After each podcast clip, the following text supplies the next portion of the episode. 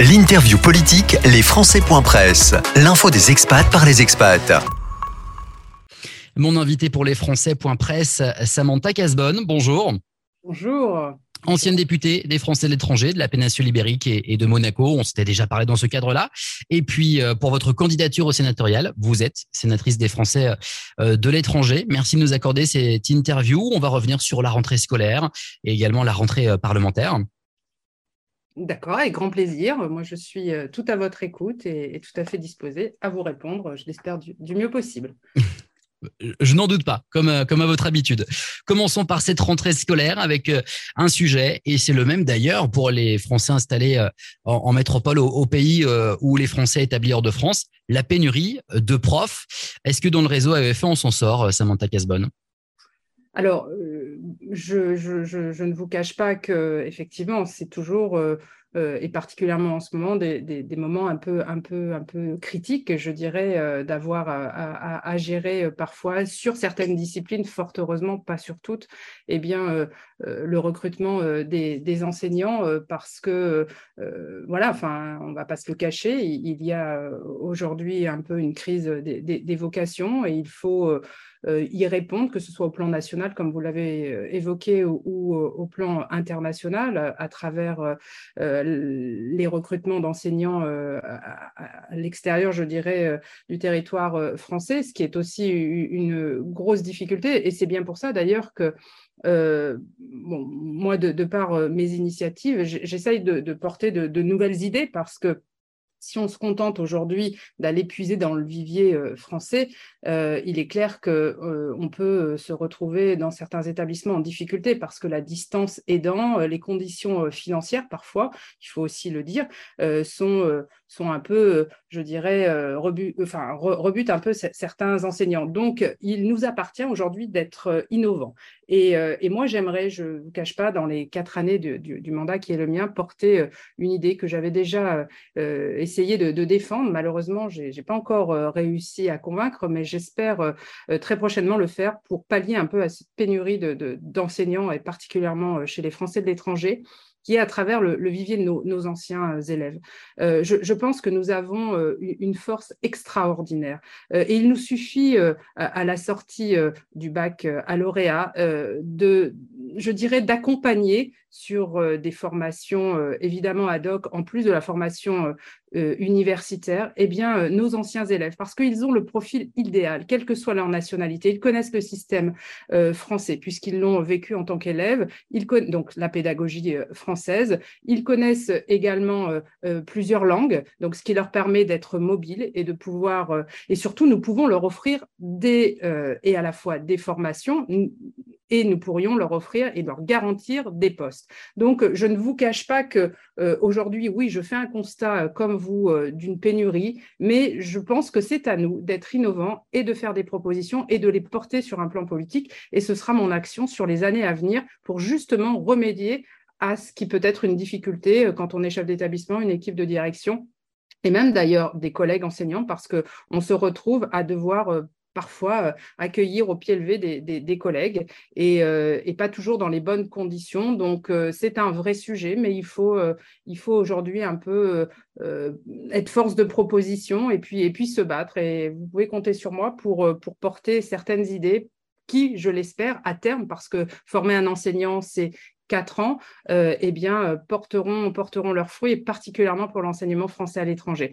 Et puis, ce qui me permet aussi, pardon, hein, euh, mais de faire une transition vers la formation des personnels, puisque euh, ça, ce que je vous dis là, n'a vocation qu'à répondre euh, potentiellement dans quelques années à, une demande dans le milieu scolaire, mais il y a l'urgence maintenant. Donc aujourd'hui, il y a effectivement les formations et les IRF qui devraient permettre euh, à court terme, très court terme en tout cas, euh, aussi euh, eh bien, de renforcer les, équipes enseignantes à travers le recrutement de, personnel, enfin de, voilà, de, tous ceux qui, souhaiteraient parce qu'ils ont un niveau universitaire suffisant, et eh bien aujourd'hui suivre des formations pédagogiques leur permettant de devenir enseignants à l'étranger. Alors, avant de revenir sur les, IRF, Samantha Casbonne, vous avez dit il y, a une, il y a une crise de la vocation. J'aurais bien aimé vous entendre sur ça. Pourquoi il y a une crise de la vocation? Pourquoi le métier d'enseignant n'attire plus? C'est compliqué de mettre les pieds dans une salle de classe, on s'y fait chahuter, c'est mal payé. Euh, il y a y a l'effet Samuel Paty sur sur cette question-là. Euh, comment se fait-il qu'on n'a plus envie de devenir prof alors que c'est le plus beau métier du monde? Alors, bon, euh, je dirais ce qui est arrivé à Samuel Paty, je ne crois pas que ce soit l'origine, évidemment, c'est un effet certainement, mais, mais qui n'est pas du tout significatif. Je crois que les, les deux premiers motifs sont ceux qui sont ceux qui aujourd'hui, euh, effectivement, euh, euh, freinent, on ne va pas se mentir, l'accès à, cette profession. Moi, en montant, lorsque j'ai été enseignante, il y a maintenant un certain nombre d'années, eh bien, eh bien c'était un métier euh, dans lequel nous entrions avec une, très grande fierté, avec euh, euh, une volonté aujourd'hui d'accompagner loin nos élèves. Et, nous étions perçus à, mon époque, je, le redis ainsi, quelque part comme des, personnes qui avions une vocation, une vocation à faire des nouvelles générations, en tout cas des adultes construits. Euh, on avait un, rôle social qui était, euh, on, va dire, peut-être mieux reconnu. ah voilà, je voulais pas vous interrompre, mais il y avait, il y avait une reconnaissance. On a perdu cette reconnaissance du, du prof oui, je, oui, oui, oui, parce que moi, je reste professeur dans l'âme et il faut l'admettre. Il, faut et à la fois l'admettre, le reconnaître et redonner ses lettres de noblesse à ce métier. Euh, c'est important aujourd'hui et c'est pour ça que je, pense aussi que l'enseignement français à l'étranger a vocation à, aussi montrer l'exemple parce que euh, nous avons euh, effectivement, là aussi, dans, nos lycées, une approche parfois qui, permet de retrouver ce respect en classe. alors, je vous cache pas que les conditions euh, sociales euh, sont aussi, euh, permettent aussi parfois d'avoir des classes qui sont à moindre effectif que ce qu'on peut trouver en France ou, du moins aussi avoir des, co-enseignements aussi avec des, enseignants qui interviennent parfois à deux ou, qui dédoublent les classes. Donc, donc les, conditions sont, parfois, en tout cas, un peu meilleures que ce qu'on peut trouver sur le territoire national, mais il n'empêche que je dirais, euh, euh, il va falloir vraiment euh, nous poser les, bonnes questions sur que voulons-nous faire demain de, ce métier d'enseignant? Voulons-nous redonner, je dirais, ces lettres de noblesse à ce métier en une fierté et, et que aujourd'hui nous allions chercher aussi capter, je dirais plutôt que chercher aussi tous ces étudiants qui aujourd'hui veulent voilà, ne, veulent plus s'engager parce que, vous l'avez dit, le métier n'est pas très bien payé. Euh, et que en plus euh, aujourd'hui on, ne compense plus euh, ni avec je dirais ce qui pouvait être une compensation les, vacances sur le salaire hein, puisque je vous rappelle que les, enseignants aussi pouvaient trouver une, forme de reconnaissance dans, les vacances qui étaient accordées. Mais aujourd'hui on ne va pas se mentir ça, ça ne compense absolument pas.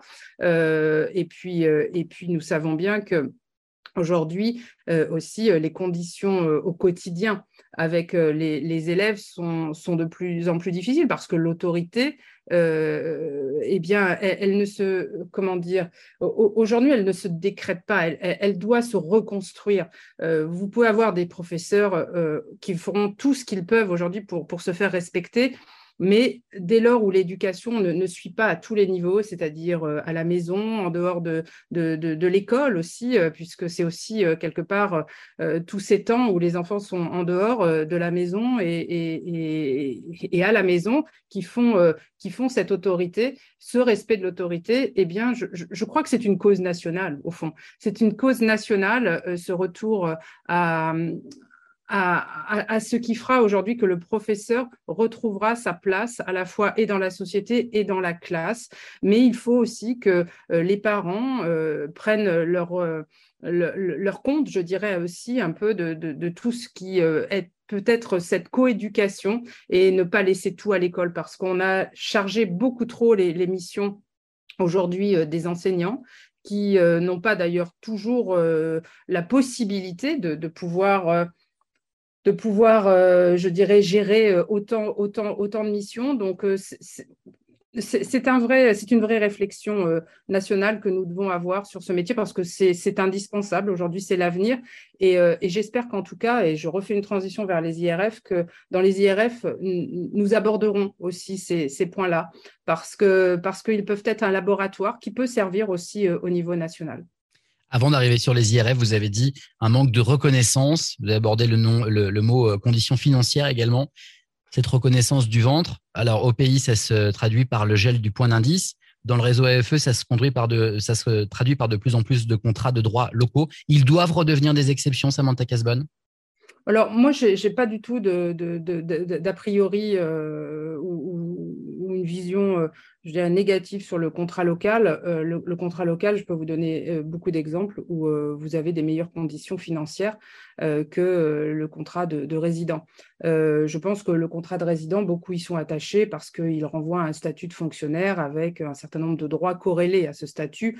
je ne suis pas sûre que le, salaire soit toujours ce qui euh, fera, je dirais, euh, une meilleure valorisation. Euh, bien sûr, bien sûr vous avez des contrats locaux qui sont moins bien payés, mais moi je pense que c'est, c'est plutôt le tout ce qui va avec le, contrat local qui doit être remis qui doit être remis, euh, je dirais là aussi, un peu euh, en perspective. Euh, je pense que quand on est un contrat local, évidemment, on n'attire pas, pardon de l'expression un peu, un peu, triviale, les, mouches avec le vinaigre. Évidemment qu'il faut savoir reconnaître les gens, surtout lorsque eh bien, ils ont de l'expérience, entre autres, et, puis qu'ils sont qualifiés. Il, faut savoir les rémunérer correctement. Correctement, c'est aussi permettre à l'ensemble de la famille, puisque les enseignants euh, viennent avec leur famille, eh bien, euh, d'être accueillis. Et d'être accueillis, ça veut dire aussi accompagner, pris en charge. Euh, ça, veut être, ça veut dire aussi scolariser les enfants gratuitement ou du moins avec des conditions extrêmement privilégiées dans, dans, l'établissement. Pris en charge, ça veut dire logement de fonction, c'est ça? C'est à ça que vous pensez? Non, non, non, frais de scolarité des enfants, par exemple. Mhm. Pour les contrats locaux, moi, je trouve qu'il y a une injustice terrible entre des personnels qui vont être totalement pris en charge pour la scolarité de leurs enfants, qui reçoivent des indemnités complètes et même parfois certains les, reçoivent alors qu'ils ne scolarisent même pas leurs enfants dans le lycée français. Donc ça, c'est encore une, terrible injustice.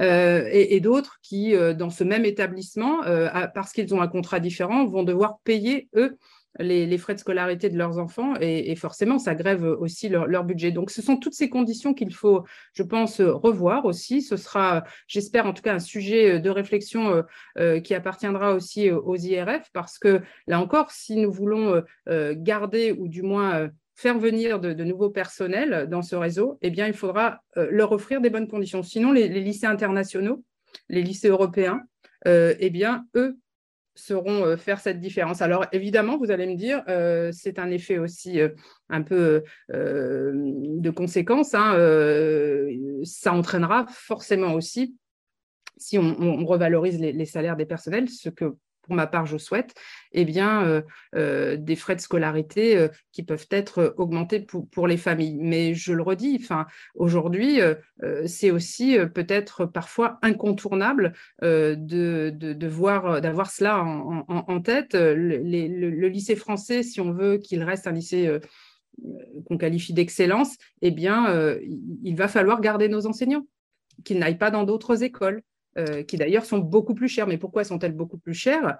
Parce que les enseignants sont beaucoup mieux payés. Donc, il va falloir aussi que les mhm. parents d'élèves, et vous savez, j'ai toujours défendu euh, les parents d'élèves euh, autant d'ailleurs que les personnels, mais, mais c'est pour moi aussi important de, de leur faire prendre conscience que aujourd'hui, oui, nos enseignants méritent d'être mieux payés qu'ils ne sont. Allons-y sur, sur les instituts de formation régionaux, mais en même temps, je mettre en lien avec ce que vous venez de nous dire ça doit être une grande cause nationale, on doit pouvoir faire mieux.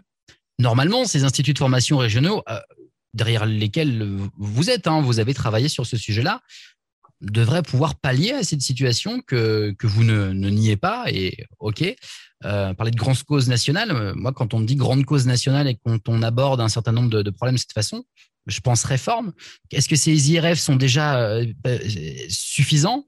Et est-ce que est-ce qu'il faut pas réformer la EFE encore une fois? Alors, moi, je vais être très clair, hein. je vais être très très clair sur ce sujet. Moi, je ne demande qu'une chose, c'est d'être associé. moi, j'ai donné mon nom, entre guillemets, à, une proposition de loi et auquel sont associés la création de ces, IRF.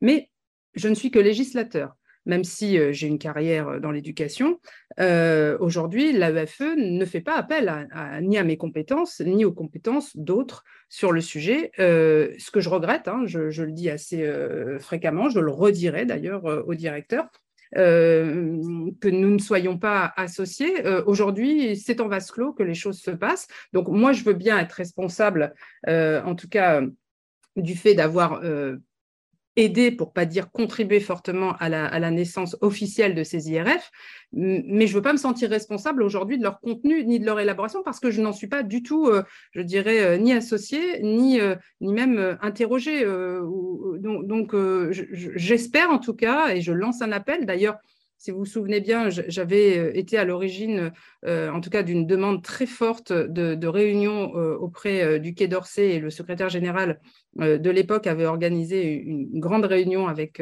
l'ensemble des acteurs et, les parlementaires et s'était engagé à une l'organisation d'états généraux. Ces états généraux, on nous a promis qu'ils arriveraient d'ici l'automne, très bien, dont acte, et j'espère qu'à ce moment-là, une réelle réflexion globale nous associant, eh nous permettra de donner aussi notre point de vue, notre avis sur ce que nous voyons de ces IRF et que ça ne restera pas, euh, je dirais, euh, euh, entre personnes certes qualifiées, mais qui n'ont qu'une vision qui n'est peut-être pas, enfin du moins qui mérite d'être confrontée à d'autres visions, dont la nôtre.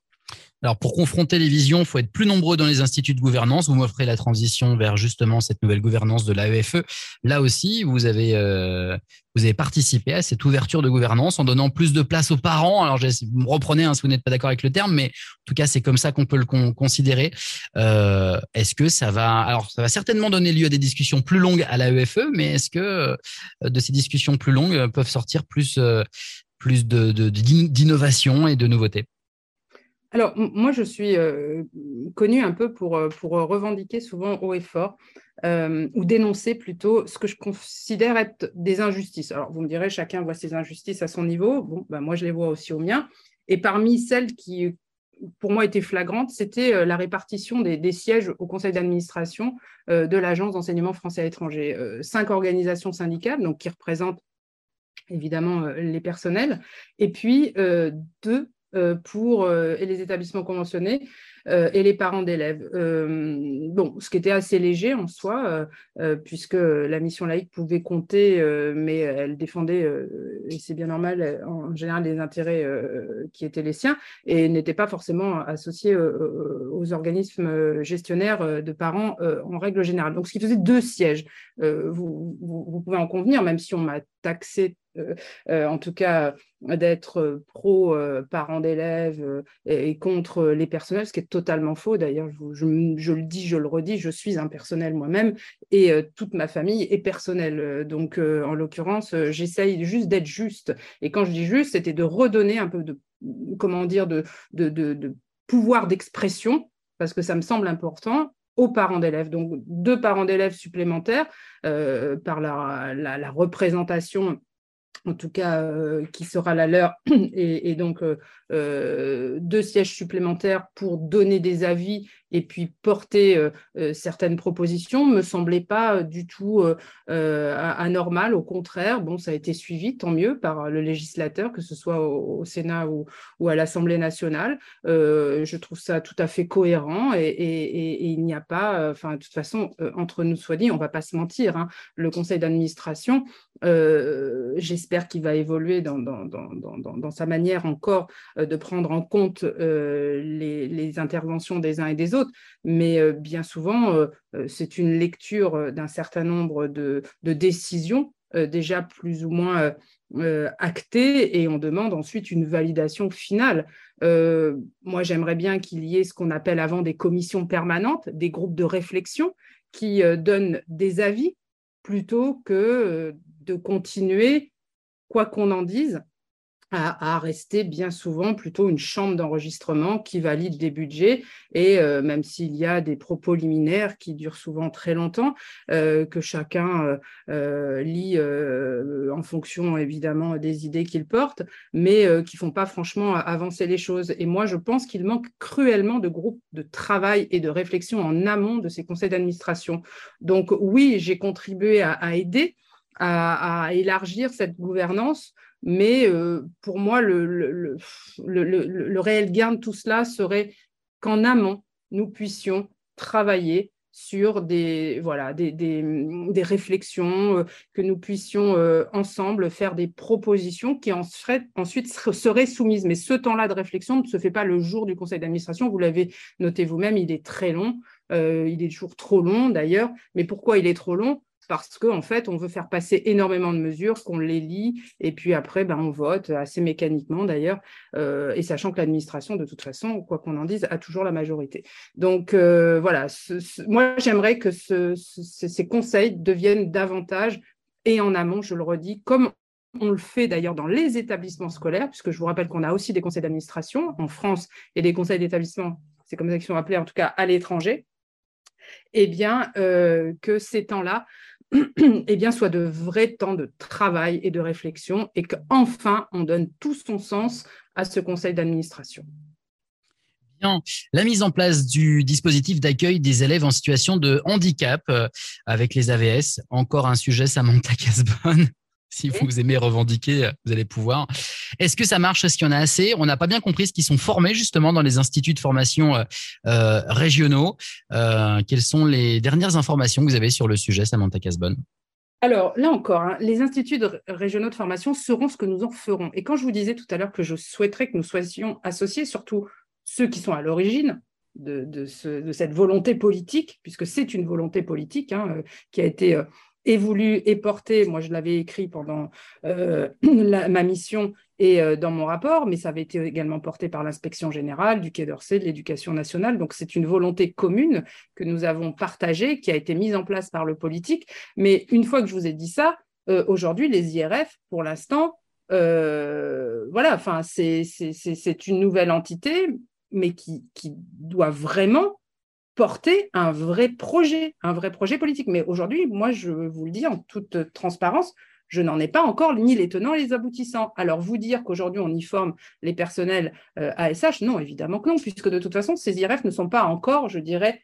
euh, opérationnels, au sens où nous, en tout cas politique, nous le souhaitons et nous l'imaginons. Et d'ailleurs, il va falloir voter, et d'ailleurs, ce sera certainement l'objet d'une prochaine question, des moyens pour le développement et le déploiement de euh, ces IRF. Donc vous le souhaitez, mais ça n'est pas encore acté. Euh, bah, disons que euh, j'aimerais qu'à terme, les, les, les maîtres formateurs AESH et les personnels souhaitant se, se former à, à, l'accompagnement des élèves en situation de handicap ou, à besoins particuliers, eh bien, soient formés évidemment dans ces IRF. Mais j'ai envie de dire plus, moi, formés, ça ne me suffit pas, qu'ils soient certifiés, reconnus, qu'on puisse valoriser leurs acquis d'expérience, parce que vous savez qu'aujourd'hui, avec la rotation de trois fois six ans, eh bien, les personnels, euh, sauf ceux qui seront en contrat local, eh vont être amenés à retourner en France. Donc, il faut valoriser leur carrière lorsqu'ils vont retourner en France, parce que sinon, on n'en attirera plus des personnels. Donc, il faut valoriser ces carrières et donc les certifier localement, qu'ils puissent le revendiquer avant même de repartir euh, en France. Donc, euh, ceci étant dit, oui, je le souhaite, mais je le redis et je fais encore un appel public, il faut que nous soyons associés dans cette vision politique. Bien. Dernier sujet sur la rentrée scolaire. Après, on passera à la rentrée parlementaire avec, je laisse Enfin, je vous y invite des réponses peut-être un petit peu plus courtes parce que du coup, on, est en train de, dépasser le format et on va se faire tirer les oreilles. Pour la dernière, elle sera très courte. Sur la, sur la rentrée parlementaire, sur, les bourses, euh, ça peut être court également. Les bourses, le, coût de la rentrée pour les familles, il a explosé. Alors, il a explosé évidemment en France, mais il a explosé aussi pour les Français de l'étranger. Euh, L'État doit mettre la main au, porte-monnaie, doit rallonger. on doit augmenter le montant des bourses dans le réseau alors, la question vous embarrasse, Samantha Casbonne, vous commencez en soufflant. Pas du tout, pas du tout. Elle m'embarrasse pas, mais j'ai envie de dire, pourrais être très démago euh, et dire comme tout le monde, bien sûr qu'il faut augmenter les bourses, bien sûr qu'il faut davantage de mixité sociale, bien sûr, bien sûr, bien sûr. Évidemment que je vais le dire, parce que euh, je ne suis pas dans l'éducation depuis 25 ans pour vous dire qu'il faut exclure des enfants de notre réseau, évidemment. Est-ce qu'on peut le faire alors?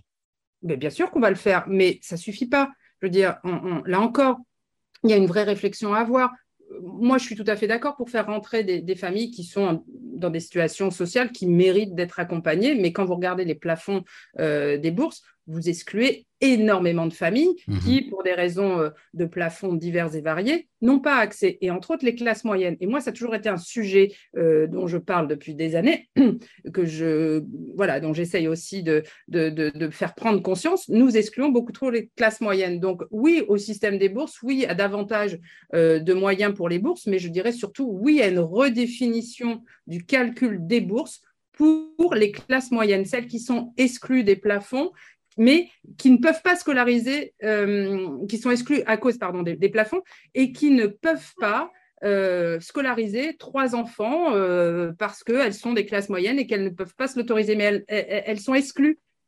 aussi, donc elles ne peuvent pas du tout bénéficier des bourses. Donc pour cela, il faut qu'on travaille à une nouvelle approche. Donc ça, c'est dans le cadre de l'OBEP. Ça, c'est aussi un travail parlementaire à mener. J'avais fait quelques propositions dans mon rapport. Je continuerai à les monter. Donc, je vais vous répondre, oui, évidemment, augmentons les budgets, mais répartissons-les mieux et qu'elles concernent davantage de Français qu'aujourd'hui euh, qui ne sont touchés, je dirais, ou qui sont euh, euh, en tout cas bénéficient, voilà, concernés. C'est une réponse à Samantha Casbonne. Avec vous, c'est oui, mais on change aussi le système de fonctionnement et on va plus loin dans le, raisonnement. C'est un peu le, fil rouge de ce que vous me dites depuis tout à l'heure, en fait. Euh, oui, parce que parce que je vais pas vous cacher que moi, ça fait cinq ans que, je, travaille sur ces sujets, mais ça fait quand même 25 ans que je suis dans l'éducation et, et 10 ans euh, française de l'étranger euh, dans l'éducation et que et que je vois qu'il y a encore, comme vous l'avez évoqué, des réformes, oui, des réformes en profondeur, parce que le, le, système n'est pas encore, je dirais, optimal. On peut mieux faire. Donc moi, je suis en politique et je n'ai pas vocation à y passer euh, euh, encore euh, énormément d'années. Donc, dans le temps qui me reste, j'ai envie vraiment de faire passer des messages et, pointer des situations qui, méritent d'être. Parce que, attendez, hein, ce que je vous dis là, je me fais aussi l'écho de mes concitoyens. Enfin, je veux dire, aujourd'hui, c'est pas Samantha Casbonne qui parle, c'est aussi beaucoup des déplacements que je, que je fais désormais dans le monde entier dans ma qualité de, sénatrice, et, je me fais l'écho de ces gens qui, me, qui, qui, sont intéressés, qu'ils soient personnels, qui soient parents d'élèves, euh, qui soient élus et qui me disent mais, mais pourquoi nous ne changeons pas ça? Pourquoi nous ne faisons pas ça? Ensemble, on réfléchit. Et, ensuite, moi, je suis le, porte-parole de, de, tous ceux qui s'intéressent à ce réseau et qui veulent le faire évoluer. Ça veut dire quoi, Samantha Casbonne Je ne vais pas le rester très longtemps. Ça veut dire euh, un mandat de sénatrice Ça veut dire deux? C'est je suis étonné de vous entendre parler comme ça. Je ne ferai pas mon travail correctement en vous le demandant pas. Non, bon, vous pouvez me le demander de toute façon. Mais euh, ce que je veux dire, c'est que pour moi, le temps politique, c'est un, un, temps, un temps qui doit rester raisonnable. Euh, je peux, enfin voilà, euh, je, quand je dis raisonnable, ça veut tout simplement dire que euh, il faut apprendre et, et d'une à, à, à, laisser aussi euh, parfois sa place. Et, et, donc au moment venu, bon, je vais pas vous dire quand, mais voilà. Enfin, moi, je fonctionne, vous savez, de façon très pragmatique. Hein, L'électeur, c'est lui qui décide. eh bien, voilà, je, je, je pense qu'il faut toujours apporter des idées. Et puis quand d'autres en ont des meilleurs que vous, eh bien, il faut laisser la place en politique. Bien. Passons à la rentrée parlementaire. On va continuer de parler d'argent. Le budget 2022-2023. Quelle place pour les Français de l'étranger, avec également ce nouveau ministre qui remplace Jean-Baptiste euh, Lemoine. Alors, dans le budget, il y a les bourses, mais pas que. Où est-ce qu'on va mettre le curseur? Est-ce qu'on l'augmente, ce budget? Est-ce qu'on le diminue? Et qu'est-ce qu'on en fait? Comment on le répartit? Et à quoi vous serez attentive? Alors, deux petites choses. D'abord, je tiens à rendre hommage à Jean-Baptiste Lemoine, avec lequel j'ai très bien travaillé et qui a été toujours très à l'écoute. Alors, on aimerait, on aurait aimé, lui et moi, aller parfois un peu plus loin, un peu plus vite. Bon, malheureusement, euh, le Covid nous a beaucoup freiné dans, ce qu'on aurait souhaité faire, mais n'empêche que je souhaitais rendre hommage à, son travail de, ministre, euh, qui est, et, Jean-Baptiste, qui est aujourd'hui un de mes collègues euh, au, Sénat.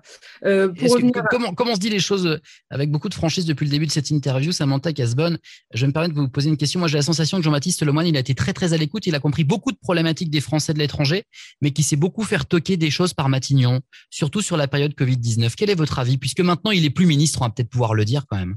Oui, mais enfin là, je ne vais pas parler à sa place. puis de toute façon, je, autant vous me connaissez en franc-parler, mais je, n'engage que moi lorsque je parle. je n'attends pas de réponse qui n'engage personne d'autre que vous.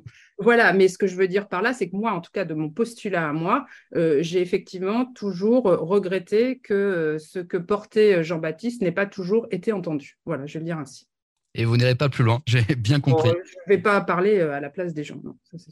Donc ce budget, à quoi vous serez attentive, euh, Samantha Casbon alors bien, bon, vous avez euh, pointé un élément très important, les bourses, hein, tout en considérant que les, critères aujourd'hui peuvent être largement améliorés. Et ça peut être d'ailleurs une réflexion entamée dans le cadre de l'AFE et à travers le questionnement de l'ensemble des élus qui sont sur le terrain au quotidien euh, dans nos conseils d'administration et qui sont les conseillers français de l'étranger, et ça de manière euh, transpartisane, hein, parce que euh, évidemment l'idée est, de, concerner tout le monde au problème, les associations de parents d'élèves aussi. donc oui, augmenter le budget des bourses et, maintenir toujours, je dirais, cette mixité dans la mesure où, où on peut le faire. et puis ensuite, bah, alors, moi, je ne vais pas vous cacher que je suis quelqu'un de pragmatique dans la vie et que je considère que euh, si le budget euh, de l'AEFE a été capable de débloquer euh, à terme quelques millions d'euros une vingtaine de mémoires pour accueillir les nouveaux personnels résidents dans le réseau, eh bien, je pense qu'il va falloir aussi se poser les bonnes questions pour la mise en œuvre de ces IRF si on a été capable de trouver 20 millions pour à peu près 1000 personnels, eh bien, euh, je pense que nous allons devoir être capables, alors soit en votant de nouvelles subventions, si Bercy nous l'autorise, en tout cas, moi, je le demanderai, mais on verra euh, ensuite euh, ce, qui se passera. Ou alors, eh bien, euh, voir comment le budget de la VFE peut aussi permettre de mettre les moyens sur ces IRF. Parce que c'est bien beau de les avoir créés, mais maintenant, il va falloir les faire vivre et les faire vivre dans de bonnes conditions. Donc, ils mettent des professeurs. Vous y veillerez, ça? Vous vous battrez pour qu'ils aient ah, bah, moyens? Évidemment, mon nom y est associé. Alors, si vous voulez, comme j'ai quand même vocation à rester française de l'étranger. Je n'ai pas envie de me faire lyncher à la fin de mon mandat en me disant mais qu'est-ce que tu as fait? Tu as fait voter euh, des choses et puis au fond, euh, il ne s'est rien, passé derrière. Donc oui, tant que je pourrais m'exprimer complètement librement comme je le fais avec vous et, depuis cinq ans, eh bien je continuerai à dire ces choses-là en tout cas et, et, moi en tout cas à porter les budgets qui méritent de l'être et particulièrement actuellement sur les IRF. Bien. Les promesses de campagne que vous aviez évoquées euh, en mars dernier, dans l'interview du 27 mars 2022. Alors, si euh, les procéduriers veulent aller relire, voilà, je vais redonner la date, vous recherchez sur le site. Je vous, je vous fais la liste très rapidement, parce qu'on a explosé le timing, si on peut balayer euh, ces sujets. Où est-ce que vous en êtes sur la résidence de repli, euh, faciliter le service national universel pour les expatriés avec la prise en charge du billet, la résidence sur place, et puis la refonte du dispositif staff. C'était des sujets que vous aviez évoqués euh, le 27 mars 2022. Ça avance comment, Samantha Casban Alors, ça, va être très rapide puisque le ministre vient de prendre ses fonctions. C'est sous son autorité, c'est le programme présidentiel. Moi, je suis législateur. J'ai contribué dans le cadre d'une campagne à porter ces sujets. Je les défendrai dans l'hémicycle dès lors où il y aura ce qu'on appelle des véhicules législatifs, que ce soit des propositions de loi ou des, hum, projets de loi. Nous déposerons, et je déposerai des amendements sur le sujet, mais euh, c'est au ministre d'être à l'initiative, puisque ça relève du programme présidentiel, euh, et donc c'est à lui, dans un premier temps, euh, de décider du timing de la mise en œuvre de ces promesses de campagne. Mais vous y veillerez. Oh bah, évidemment. On termine avec euh, une question plus politique politicienne. Le cas Stéphane Vogetta, votre ancien euh, suppléant, qui a été euh, réélu. Manuel Valls a été battu on peut même dire qu'il a été euh, séché. Que pensez-vous de cette séquence? Elle a marqué les électeurs de votre ancienne circonscription? Euh, vous étiez député hein, de la péninsule ibérique et, de Monaco. Alors, soit on voit le verre à moitié vide euh, en se disant quand même c'est un camouflet pour le candidat de la majorité, le candidat officiel de la majorité, ou alors on, voit le verre à moitié plein. Bah, heureusement qu'il y avait le candidat dissident parce que finalement on récupère Stéphane Vogetta qui est quand même un candidat de la majorité présidentielle. Ou alors on voit les choses de la part du côté du, journaliste politique euh, le pauvre Stéphane Vogetta euh, qui n'avait pas été retenu et qui finalement euh, non seulement gagne et puis en plus il, il, a l'air hyperactif sur cette circonscription. Vous l'aviez choisi peut-être pas pour rien, Samantha Casbonne. Alors moi je dirais dans un premier temps il n'y a pas de, de, victime en politique. Chacun sait très bien ce qu'il fait et je pèse mes mots lorsque l'on rentre en politique. D'accord? Donc ensuite chacun évidemment assume sa part de responsabilité, de réussite ou, d'échec. J'ai pas très envie d'aller plus loin dans le commentaire parce que je me suis vraiment, comment dire, c'est un sujet gênant chez vous, ça, à la République en marche? Alors, vous savez, je sais pas, la République en marche parlera au, en son nom. Euh, moi, je parle en mon nom puisque vous m'interrogez. Euh, je, suis quelqu'un d'assez direct. Moi, je me suis exprimée. Euh, le président avait aussi déterminé une, orientation qui a été validée par le mouvement. je dois ma carrière politique à un homme.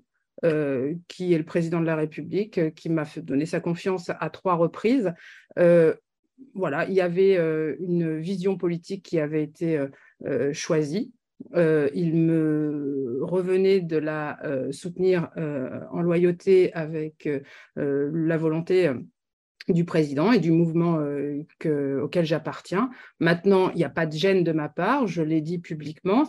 voilà, Stéphane Vogetta, vous avez la gentillesse de, le rappeler, c'est effectivement moi qui suis allé le, chercher et qui lui ai permis euh, du moins à l'origine, pas sur la deuxième euh, victoire qui a été la sienne, mais euh, qu'il soit député, ça, on ne peut pas l'enlever. Donc voilà, on ne va pas réécrire l'histoire. L'histoire est ce qu'elle est. comme je le dis, la, vie politique. le président s'est trompé, le président peut se tromper. A aussi son lot de surprises. Vous savez, enfin, je, crois que euh, beaucoup, euh, et, cette élection l'a montré, euh, beaucoup ont été surpris par les résultats mmh à tout niveau, au niveau national aussi. Nous, nous avions un certain nombre de personnages emblématiques de la République en marche qui se sont présentés, qui n'ont pas été réélus. Les, vous savez, le, peuple est souverain, le peuple décide. S'il considère qu'un candidat est celui qui doit les représenter, eh bien, il vote en fonction. Ce, ce, n'est pas, euh, enfin voilà, c'est la, loi démocratique. Enfin, il faut s'y plier quand, euh, on gagne, eh bien, euh, on gagne, et puis ben, quand on perd, il faut, vivre avec. Ça fait partie, malheureusement ou heureusement, je ne sais pas, mais du jeu démocratique. Et, j'ai envie de dire, c'est un processus, voilà, qui, est sain. Stéphane Vogetta a gagné, eh bien, moi, je lui souhaite d'avoir le, meilleur mandat possible, voilà, en tout cas sur les années qui viennent. Vos relations avec Stéphane Vogetta, vous vous appelez aussi souvent qu'avant, il n'y a pas de problème Alors euh, là, ça relève euh, du privé. Donc Relations professionnelles Oui, il est député de votre ancienne circonscription euh, oui, mais tout à fait. Mais voilà, enfin, je, on, entretient, on se voit. On s'est vu encore hier à la conférence des ambassadeurs. voilà. Ok, c'est noté. Merci beaucoup, Samantha Casbonne, pour cette interview euh, riche en déclarations, en arguments, riche en longueur, mais quand on dit des choses, ça prend du temps. Et puis euh, voilà, vous savez, on ne se refait pas. Hein. Je suis un peu bavarde. Il n'y a pas de problème. On, a pris bonne note et on vous dit à, très très vite. Merci. À bientôt. Au revoir.